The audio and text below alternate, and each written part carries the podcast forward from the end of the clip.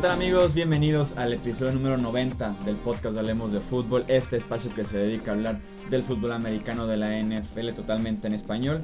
Yo soy Jesús Sánchez y es un placer darles la bienvenida al que es oficialmente, ahora sí que Q música melancólica, el primer programa del off season. Ya dejamos de hablar de lo que fue la temporada 2017, de los playoffs, del Super Bowl y empezamos a hacer una previa de lo que van a ser las siguientes semanas en la temporada baja de la NFL. Me acompaña para hacer este primer análisis del off-season específicamente de los quarterbacks que van a convertirse en agentes libres. Mi amigo Rudy Jacinto, ¿cómo estás Rudy? ¿Qué tal Chuy? Muchas gracias por la invitación. Como siempre, eh, oficialmente empieza la temporada NFL 2018. Si no en la NFL, pues sí en nuestros corazones y en la cobertura mediática. Eh, pero de todas formas la NFL no termina y nosotros tampoco. Sí, así es. Eh, ya hemos platicado muchas veces de este periodo. E incluso a mí en momentos se me hace mejor todo el movimiento del draft, del quién firma, las necesidades, todo eso, que a veces durante la temporada regular. Yo, lo disfruto mucho. Eh, siempre digo que el Super Bowl no se puede ganar en febrero, marzo, abril, pero sí se puede perder y lo vemos cada año. Los que firman mal, los que firman caro, los que no aciertan en el draft, pues luego ven como sus temporadas se van yendo por el despeñadero de alguna manera conforme avanza la, la temporada. Entonces son, son semanas claves, meses críticos y pues agentes libres, drafts, etcétera, todo, todo, toda la información que tenemos que estar al pendientes para ver realmente cómo llegan todos los equipos. Hoy por hoy, pues todos tienen esperanzas, ¿no? sí, vuelven al cero todos, se podría decir. ¿no? Todos empatados. Los Browns tienen el mismo récord que las Águilas de Filadelfia. en los controles operativos y en la producción está Edgar Gallardo. ¿Cómo estás, Edgar? Muy bien, Jesús. Ya, y, y como bien dice Rudy, iniciando esta temporada 2018. Suena, suena bonito, ¿no? Sí, sí, feliz. sí, ni más porque sí estamos no solo cerca de los 100 episodios, porque vamos ahorita ya en el 90, sino estamos también cerca del año completo, del, del año calendario, se podría decir. Iniciamos por ahí de abril, entonces ya estamos. Más o menos va a coincidir, tal vez, el episodio 100 con el, con el año calendario. No solo eso, va a coincidir más o menos el episodio 100 con el año calendario, con el suscriptor número 1000 en YouTube. Ah. Bien, eh, bien. Échenle prisa a esos clics en YouTube. Resúmanlo, compártanlo, sí, viralícenlo. Sí, eso suena bastante bien. Para arrancar entonces ya con este episodio del podcast, como les decía, vamos a platicar de quiénes son los mejores agentes libres en la posición de coreback. Oficialmente es el 14 de marzo cuando inicia el año 2018 de la NFL y cuando se convierten todos en agentes libres que ya pueden oficialmente firmar con algún equipo. Así que vamos a repasar eh, las mejores opciones que, están, que estarán en el mercado en los próximos días. Eh, hablar más o menos del estimado de contratos, salarios que se manejarán en la posición en los próximos días, así como los equipos que estarán interesados, que estarán buscando eh, seguramente un coreback. Iniciamos por esta parte para platicar un poquito de los equipos que podrían estar echándole un ojo a este episodio para ver nuestro análisis de los de los quarterbacks y ver quién les interesan. Y que, ya sabemos que hay varios equipos y varios jugadores que escuchan Hablemos de Fútbol. Por supuesto. ¿Cuál es el equipo que sí coincide los Rams, no? Los... Hay un equipo que sí lo que decimos va pasando así de que cada semana, ¿no? Creo qué equipo es. No me acuerdo. Creo que son los Rams de Los Ángeles. No, serán los Browns, van a perder, perdían, van a no, perder, fíjate que hicimos un, un episodio especial de los Browns y un par de cosas sí coincidieron, pero no todo. Pero no todo, y no, ahí está el 0-16. Sí. por supuesto. Sí, creo que son los Rams. Creo que son los Rams que, nos escuchan seguido. Eh, entonces, los equipos que están buscando coreback, esta es la lista que en un aproximado yo saqué, que son los Browns de Cleveland, obviamente.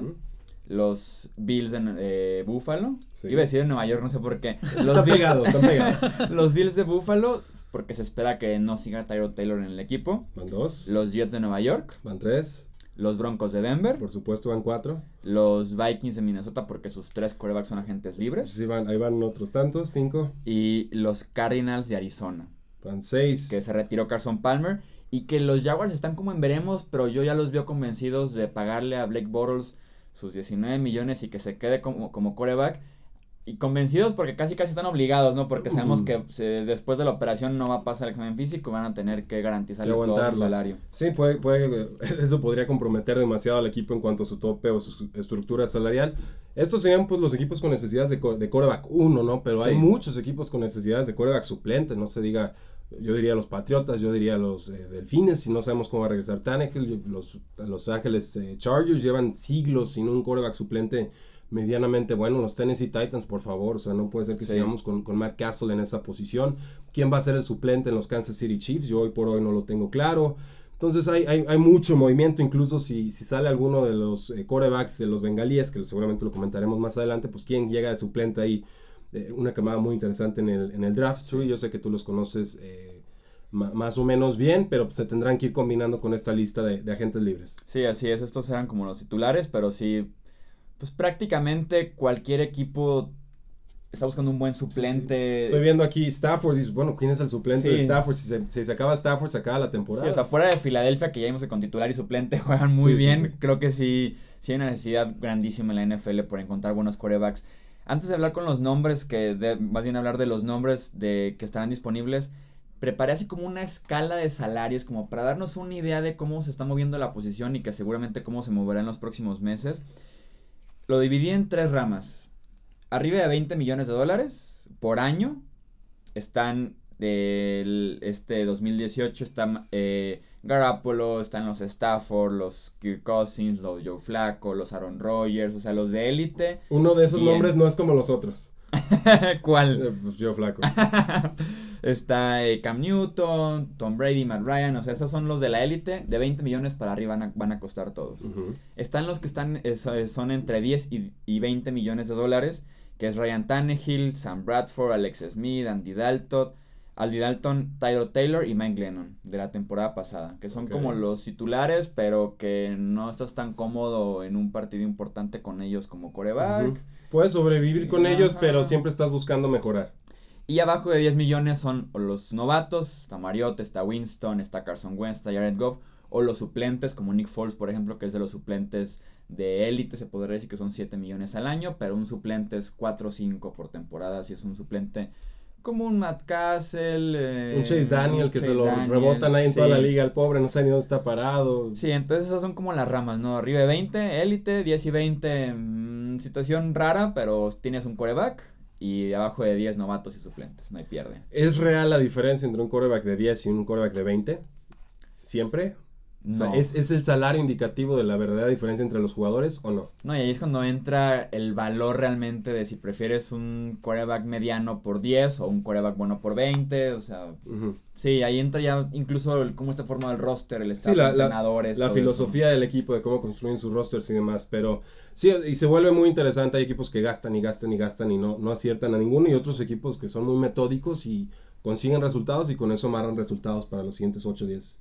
Así 10 es. temporadas. Sí, estoy, estoy de acuerdo en ese sentido. Entonces, el mejor pagado ahorita es Jimmy Garoppolo, 27.5 millones de dólares anuales eh, por las próximas 5 temporadas. Y ahora sí platicamos entonces de quiénes son los 10 mejores agentes libres en la posición de coreback. Iniciamos con el número 1, que yo tengo a Kirk Cousins, este coreback de los Washington Redskins. Después de ser etiquetado dos, dos, dos temporadas consecutivas por los Redskins, finalmente va a ser agente libre, va a probar al mercado. Eso dicen, no está Bueno, claro. Puede que lo cambien, Puede que lo etiqueten con la como jugador ¿Sabes cuál franquicia por tercera de vez. etiquetarlo, El salario. ajá, que tienen que por lo menos el 14 de marzo, cuando inicie la temporada 2018, oficialmente todos los equipos tienen que estar por debajo del tope salarial. Están amenazando con que lo van a hacer. La verdad sería una pésima decisión.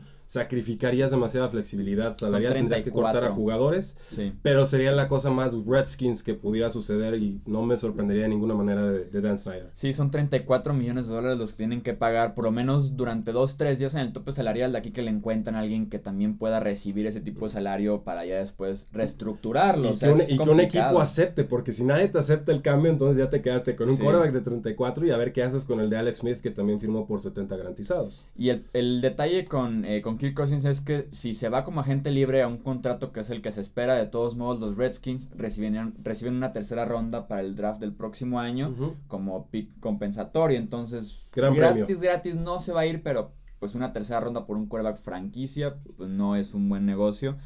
Eh, entonces, Kirk Cousins, que se convierte ahorita pues en el agente libre más atractivo, no creo, no, no creo solamente de la posición de quarterback, sino de toda la agencia libre en general, ¿no? Yo estoy, estoy de acuerdo. De todas formas, quizás sea polémico esto, no lo sé. Yo prefiero a Jimmy Garoppolo que a Kirk Cousins. No Ah, llegó, yo- yo no llegó a probar mercado. Sí. Lo he pensado desde hace un tiempo. Veo más sólido a Jimmy Garoppolo, más inteligente en el campo. No comete algunos de estos errores impresionantes que, que de repente Kirk Cousins, estos pases que ves y dices, qué, qué, qué estaba viendo, qué detectó, qué, Sí. qué, qué vio él que no yo. Pero eh, finalmente es muy raro que llegue un jugador de este tipo como Kirk Cousins contrastado, con récord de yardas, productivo, ofensivo, ajustándose a distintos eh, eh, receptores y demás. Eh, Fue una temporada muy complicada, pero creo que no le va a restar caché. Esperaría que se convirtiera en el primer jugador con eh, salario anual de arriba de 30 millones de dólares. Hay mucho dinero libre en agencia libre, está creciendo mucho el tope salarial y creo que va a haber una subasta muy fuerte por sus servicios, asumiendo que Kirk Cousins lo que busque sea dinero. Si no, pues quizás pueda tomar un descuento para jugar con algún contendiente más, más fuerte. Sí, así lo veo justamente yo. Creo que sí, tal vez tenga una oferta de 30 millones al año. Pero en el mismo Radio Row del Super Bowl platicaba, platicaba eso Kirk Cousins, que si le llega una oferta de Vikings, si le llega una oferta de Broncos, que parece que ambos equipos están medio preparando para tal vez pelearse por él. No al nivel de los 30 millones, pero sí unos 25 o igualar los 27 de Jimmy Garoppolo, que sí consideraría mejor un contendiente por 27 que irse, por ejemplo, a los Browns por 30. Claro, y, y tendría mucho sentido. Ahora sí que depende de las cualidades y, y preferencias del jugador. Pero lo importante es que ya debe de dejar a los Redskins. Sí, yo no soy tan fan de Cousins, pero un quarterback, eh, pues sí, con la experiencia y como bien dices, con la producción que ha tenido él en los últimos años, sí va a ser muy peleado en la agencia libre. El segundo en esta lista es Drew Brees, el quarterback eh, de los Saints, que yo realmente no espero que se convierta en agente libre. No sé si por medio de la etiqueta de jugador franquicia, pero creo que pueden llegar incluso a un acuerdo de unas dos, tres temporadas máximo entre Brees y los Saints, eh, que ya tiene 39 años Drew Brees. Creo que si los Saints no hubieran tenido una temporada tan buena como la tuvieron este año, que, que se quedaron a una jugada de un novato de pasar a la final de conferencia, Drew Brees tal vez se hubiera considerado salirse de Nueva Orleans, pero como Sean Payton está sólido, como tiene una buena camada de jugadores jóvenes, creo que se queda con los Saints, como les digo, dos temporadas máximo tres. Eh, y no creo que ni siquiera llegue a la agencia libre de Drew Brees. Sí, 17 años de experiencia, ya tiene 39 años, seleccionado ronda número 2 del 2001, o sea, es un jugador ya muy longevo. No creo que haya bajado de nivel, sinceramente, quizás un poco el pase profundo, menos volumen de pase, ya el, el juego se Que eso volvió... fue bueno, que lo Sí. limitaron un poco, ¿no? Hay Y que protegerlo, aprovechar claro, claro. esos buenos corredores. Eh, situación complicada, creo que el, pues que les costaría como unos 6 millones de dólares en, en dinero cap hits si lo, si lo retienen, o sea, estamos hablando de un salario muerto de 18 millones de dólares y deciden quedarse con sus servicios en el 2018, entonces tendría que haber alguna extensión, pues para seguir dando el tarjetazo que los Saints han dado con el- toda la vida, que vas ar- arrastrando dinero y, Sí. y similar a lo que hicieron los, los vaqueros de Dallas con Romo, pues al final ya te tragas todo, todo el golpe fiscal. ¿También tú crees que se queda con Sí, los Saints? sí, yo creo que sí. Creo que alcanzan a ver que hay una ventana de oportunidad para ganar un Super Bowl y creo que no van a querer mover nada en los controles. Sí esperaría que tomaran a un quarterback de primera ronda, eh, no sé, estilo Baker Mayfield, si es que llega a caer un poco. o- o hay, hay varios nombres ahí muy interesantes. Sí, estoy de acuerdo porque sí, con 39 años son dos, tres temporadas y sí ya eh, limitado en, en alguna parte de la temporada sería una buena opción para Nueva Orleans, pero creo que sí se queda Drew Brees también aquí. Ahí viene ya como lo interesante donde empiezan como a barajarse varios nombres diferentes para definir eh, 3, 4 y 5 en la lista. Uf, Están eh, oficialmente en, en esta lista que ganamos es el tercer puesto para Case Keenum, el cuarto para Teddy Bridgewater y el 5 para Sam Bradford. Coinciden, creo que por primera vez en la historia, que los tres son agentes libres viniendo del mismo equipo, habiendo jugado los tres en algún De punto hecho. de la temporada de los Vikings.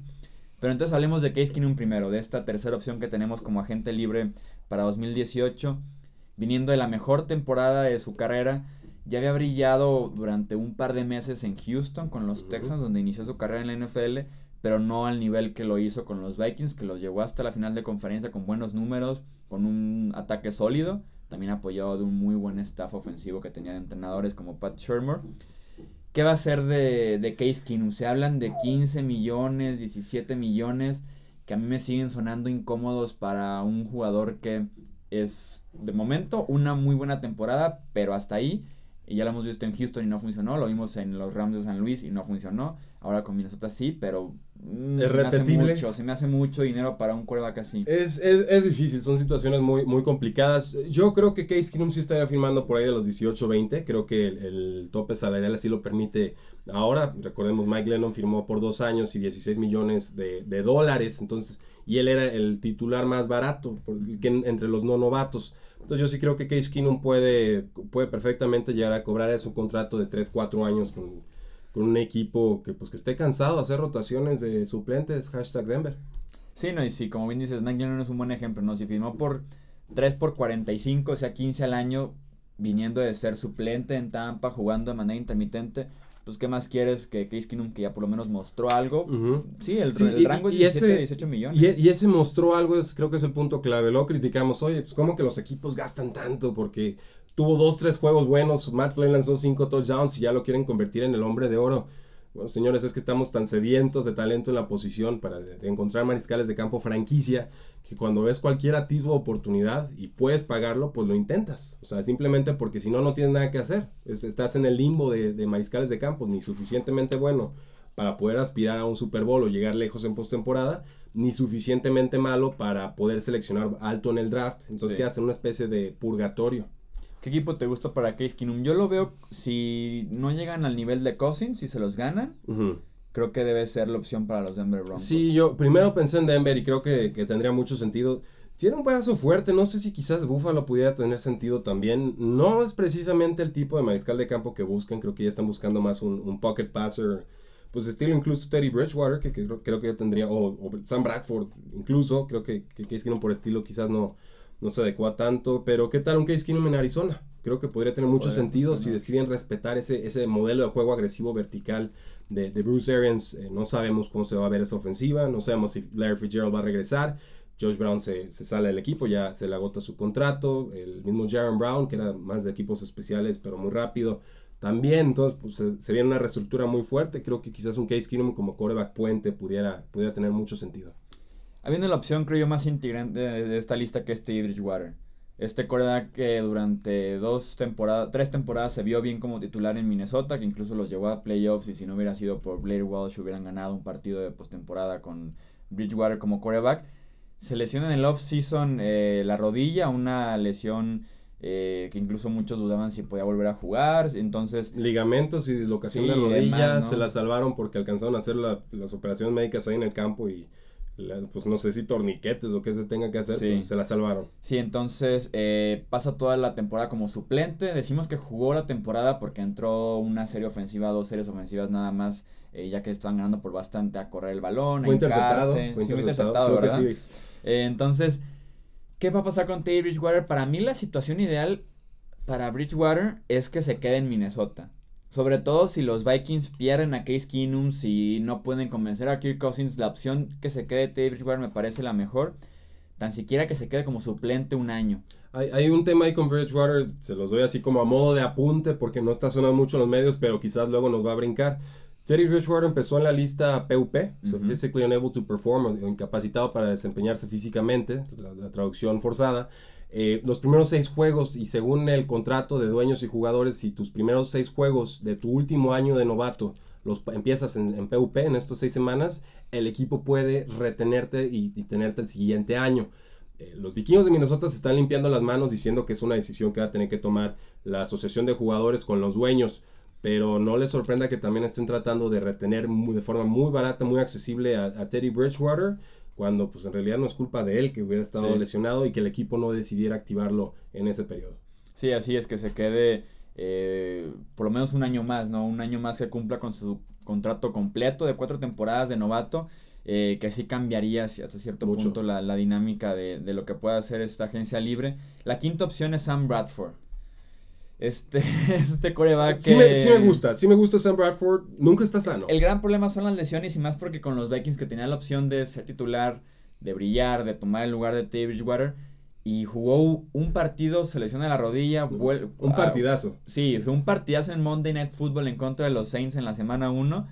Después vuelve a jugar como en la semana 4-5 y se vuelve a lesionar y lo vemos otra vez hasta los playoffs como suplente. Entonces, la gran opción eh, de talento es Sam Bradford, pero las lesiones en los Rams, las lesiones en los Eagles, las lesiones en los Vikings, ¿quién realmente va a confiar en él? Y si hablamos de un equipo como los Broncos, por ejemplo, detrás de esa línea ofensiva lo van a matar después de tres partidos. Yo creo o, que sí. o sea, no veo el escenario para que Sam Bradford se desarrolle como un quarterback que confíen en él al 100% de que, ok, vamos por Sam Bradford, por tanto dinero, y ahora ser titular en la semana 1 tiene que por lo menos entrar a una situación donde pelee por el puesto. Sí, tendría que pelearlo. No sé cómo está la, a detalle la situación de los Jacks, Jacksonville Jaguars. A mí me gustaría ver una competencia Blake Bortles, Sam Bradford y el que la gane, pues que se quede titular. Yo sí creo que Sam Bradford pudiera elevar el nivel de juego de Jacksonville y yo lo que le reclamaba a la franquicia el año pasado es que no le pusieran competencia a Blake Bortles, que tuvieras que estar con Chad Henney, o sea, que, que ya 34 años ya no tiene nada que hacer de peleando titularidades y, y casi empieza la temporada, entonces eh, creo que ahí les falló, creo que ahí se quedaron cortos este año, creo que alguien como Sam Bradford, talentoso, riesgo, pero si lo consigues a buen precio, eh, podría funcionar.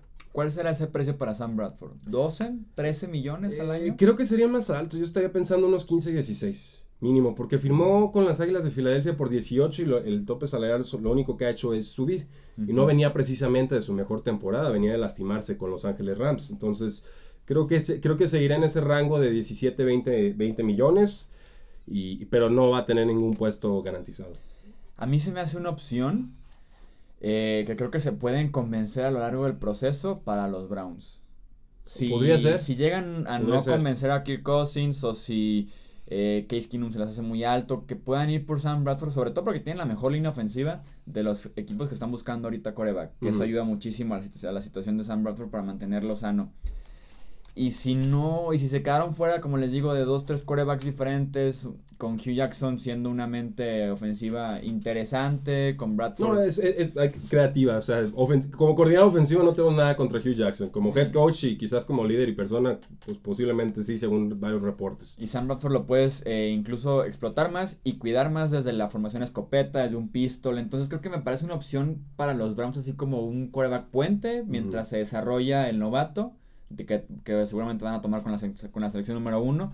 Y si selecciona a Sam Bradford, pues ya tienes la justificación de que, ah, bueno, va el novato al campo. Sí, me, me gusta la idea, me gusta la idea. Y tienen tanto tope salarial que, que la Sí, verdad exacto. hagan lo que quieran. ¿no? Exacto, tienes la opción para, para firmarlo y de todos modos eh, buscar otras opciones en la posición.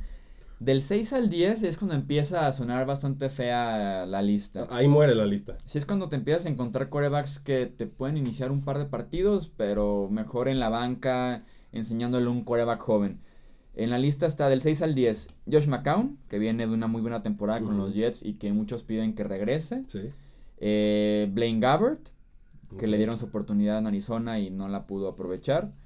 Matt Moore, que era la opción detrás de Jay Cutler en Miami y que prefirieron traer del retiro a Jay Cutler cuando se Sí. no traían Tannehill en lugar de Pues, darle la ofensiva a Sería un él. poquito mejor Matt Moore, ¿no? yo creo, ¿no? Yo hubiera mejor un como suplente, entrando de suplente que cuando empezaba de titular. Eso muy, sí. muy raro, muy raro eso. Sí, eso sí, ¿eh? Eh, Ryan Fitzpatrick en el noveno puesto, viniendo de una temporada de suplente en Tampa Bay y que no lo hizo tan mal cuando seleccionó a James Winston del hombro. Ujú. Y en el décimo puesto, Tom Savage, este coreback de los Houston Texans que ganó la titularidad el año pasado y le duró tres cuartos o algo así, ¿no? Que cuando ya prefirieron sacarlo para meter a Deshaun Watson. Entonces, esas son las opciones del 6 al 10. Y está como el comodín, creo yo, más grande de toda la posición de coreback en la agencia libre, que es AJ McCarron. Sí. El caso de McCarron es interesante porque él ya lleva cuatro años en la NFL, o sea, ya terminó su contrato de novato. Pero como el primer año eh, en el roster de los Bengals fue un caso similar de Teddy Bridgewater, estuvo inactivo gran parte de la temporada y nada más estuvo activo en el roster el último mes prácticamente, cuatro o cinco partidos. No le validó. Ajá, la sí. temporada no le contó a AJ McCarron. Pésima por regla, eso- ¿eh? Pésima regla. Sí, no, y por eso es agente libre restringido ahorita a Jay McCarron, porque no ha pasado los cuatro años desde que salió del draft para ser agente libre. Eh, pues sí, que puede afinar con cualquiera. Entonces, ahorita se siguen peleando Bengals y McCarron eh, con el nuevo CBA, con la asociación de jugadores para determinar si eh, McCarron es agente libre, totalmente libre, o es agente libre restringido. ¿Medio libre o cómo queda de la cosa? Si es restringido, probablemente para firmarlo tengan que darle a los Bengals una selección de segunda ronda, de tercera ronda. Si es agente libre de verdad, el que quiera llegar con dinero, lo puede firmar y que puede ser la opción interesante y diferente del suplente que cuando jugó se vio más o menos bien y que es una opción joven y, Y podría que- venir con un precio barato. Y que recuerda un poco el caso de Garapolo, ¿no? Que cinco juegos y de repente, tarán, ya eres el mejor pagado del NFL. Entonces, Sí. no le veo el mismo nivel de talento, sinceramente. Tuvo actuaciones aceptables, no especiales cuando estuvo al frente de los Bengals hace dos temporadas Sí. o tres. Pero bueno, a, a estar al pendiente de esa situación eh, legal, lo mismo de Teddy Bridgewater y los Vikings, pues están los Cincinnati Bengals y AJ McCarron peleando su libertad o no. Si te dieran la opción de eh, firmas a AJ McCarron por, su- suponiendo, vamos a plantear los dos casos, se convierte en agente libre de verdad, eh, 16 millones al año, ¿lo haces o te esperarías por alguien? Es, una, es No, un sí caso idéntico al de Mike Glennon el año pasado, Sí, sí, sí. suplente toda su vida con potencial, McCarron es Firmado. un suplente toda su vida con potencial Sí, sí lo hago. por 16 millones. Sí, sí. Y si te dan la opción de que, ok, es, no es, es agente libre restringido y tienes que dar una segunda ronda por él.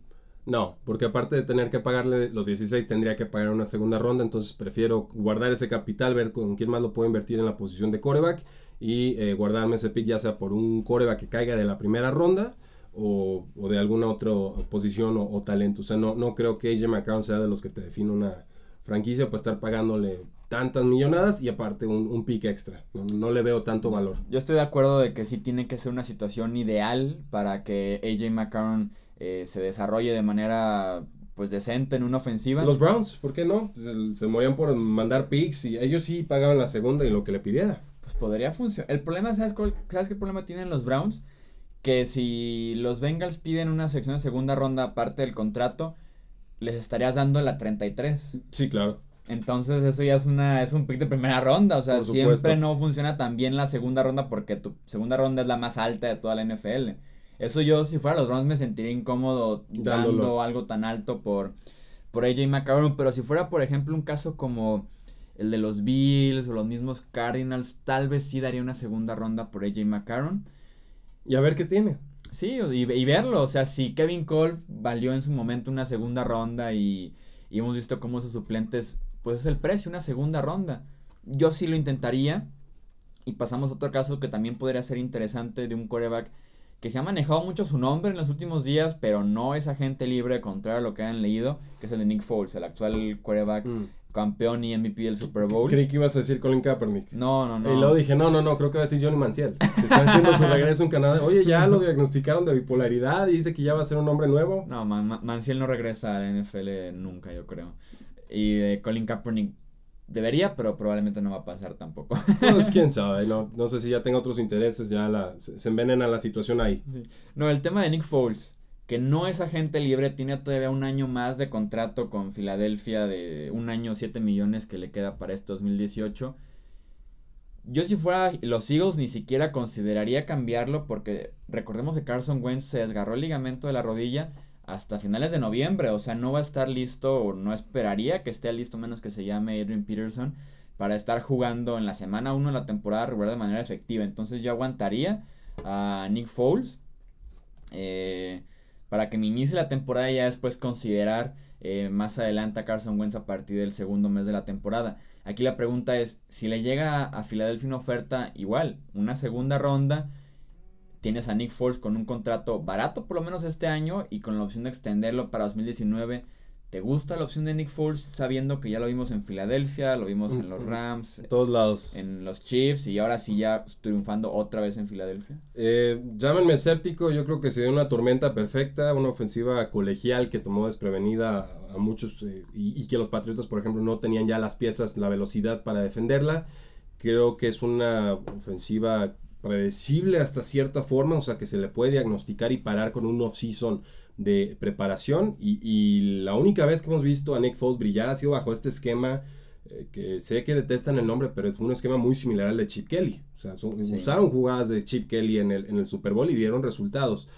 Si yo soy Filadelfia y aún entendiendo la situación de Carson Wentz, si me dan una segunda ronda media para arriba, yo sí me atrevo a venderlo. Firmo a Chase Daniels, que ha sido suplente del equipo en el pasado, y consigo un quarterback en el draft. Entonces ya Sí. tengo tres en la posición y veo que, que sucede. Obviamente, pues esperando los mejores pronósticos de, de Carson Wentz de aquí a que se dé la, la dichosa agencia libre. ¿Y cuál es el valor real de, de Nick Foles? ¿Realmente valería esa segunda ronda?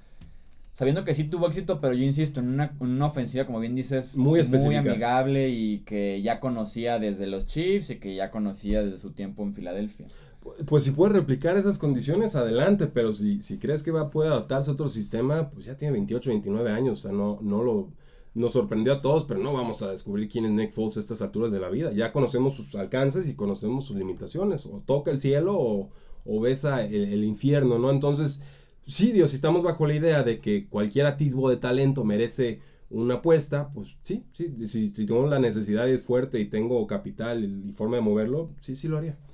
Y ahora sí que comparemos ambos casos, AJ McCarron o Nick Foles teniendo el mismo valor, tomando en cuenta que van a pedir lo mismo. Creo que es la comparación perfecta porque es un caso prácticamente vale, idéntico. Vale más Nick Foles por su contrato. El, ese un año y que son como 4 o 7 millones que le tienen que es, Eso vale oro si crees que Nick Foles verdaderamente es un quarterback eh, titular. Te da un año para probarlo, después ves si lo extiendes o si lo, se lo dejas ir. Claro, queda, queda de por dicho en, o en juego una segunda ronda que ya tuviste que entregar, pero creo que la situación del contrato lo hace más valioso que un AJ McCarron, más allá del quien pueda tener un rendimiento mejor en el 2018. No, y, comparando porque ambos quarterbacks llegaron en diciembre y para jugar los playoffs este año obviamente Nick Foles con Filadelfia y hace dos McCarron con Cincinnati, se vio mejor Nick Foles no solo por la ofensiva, sino también hubo dos, tres pases en los playoffs y durante el Super Bowl increíbles, o sea que fueron puestos en el lugar correcto. Eh, para que el, receptor siguiera corriendo, para que el receptor nada más pudiera ir por ese balón. Entonces, yo sí confío un poquito más en el talento de Nick Foles que en el talento de AJ McCarron, además del año con otro. Sí, de acuerdo, de, acuerdo. Y viene con el caché del Super Bowl, entonces también eso, siempre, ya sabes que los equipos siempre quieren tomar piezas del equipo campeón y ver si, si algo se, se, contagia por osmosis. Entonces sí, sí creo que Nick Foles ahorita tiene que ser valorado más por equipos que el mismo AJ McCarron.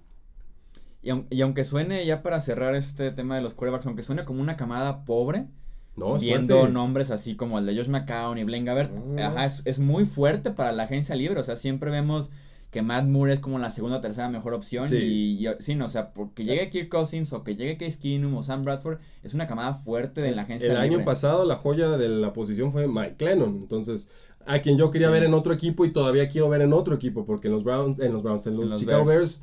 Nadie iba a brillar.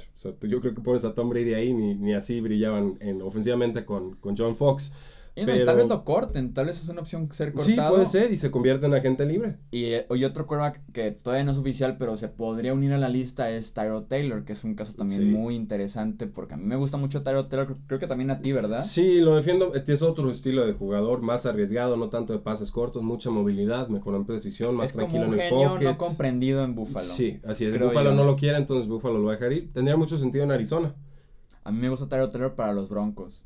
Ah, estaría Sobre todo por, por esa línea ofensiva. Es que el, problema con Tyro Taylor es que veías que era un pase de 3 yardas en, en las estadísticas de que Tyro Taylor pase de 3 yardas y dices como de que, oh, un pase de 3 yardas.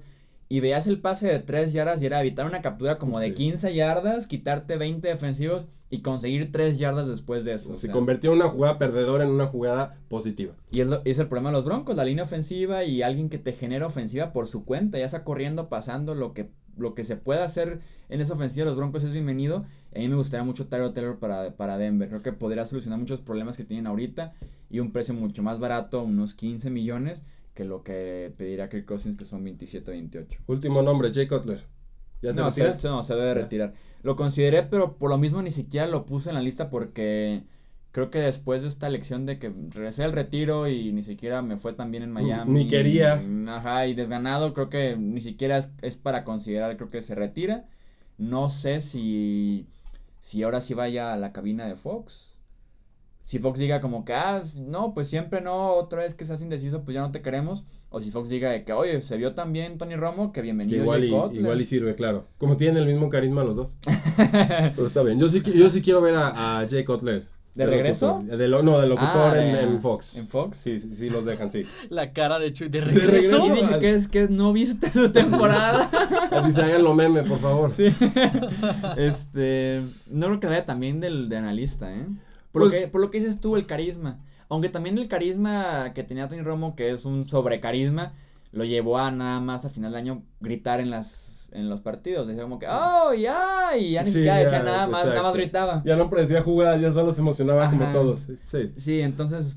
Ah. Va a ser un, experimento interesante ese Jay Cutler en la cabina de Fox si lo respetan, porque no sé cómo haya quedado la situación de que los haya dejado plantados a la Josh McDaniels. Sí, si no, pues se retirará ahí al, al ocaso en su caballo con un cigarrito y A la Ya Josh está. McDaniel.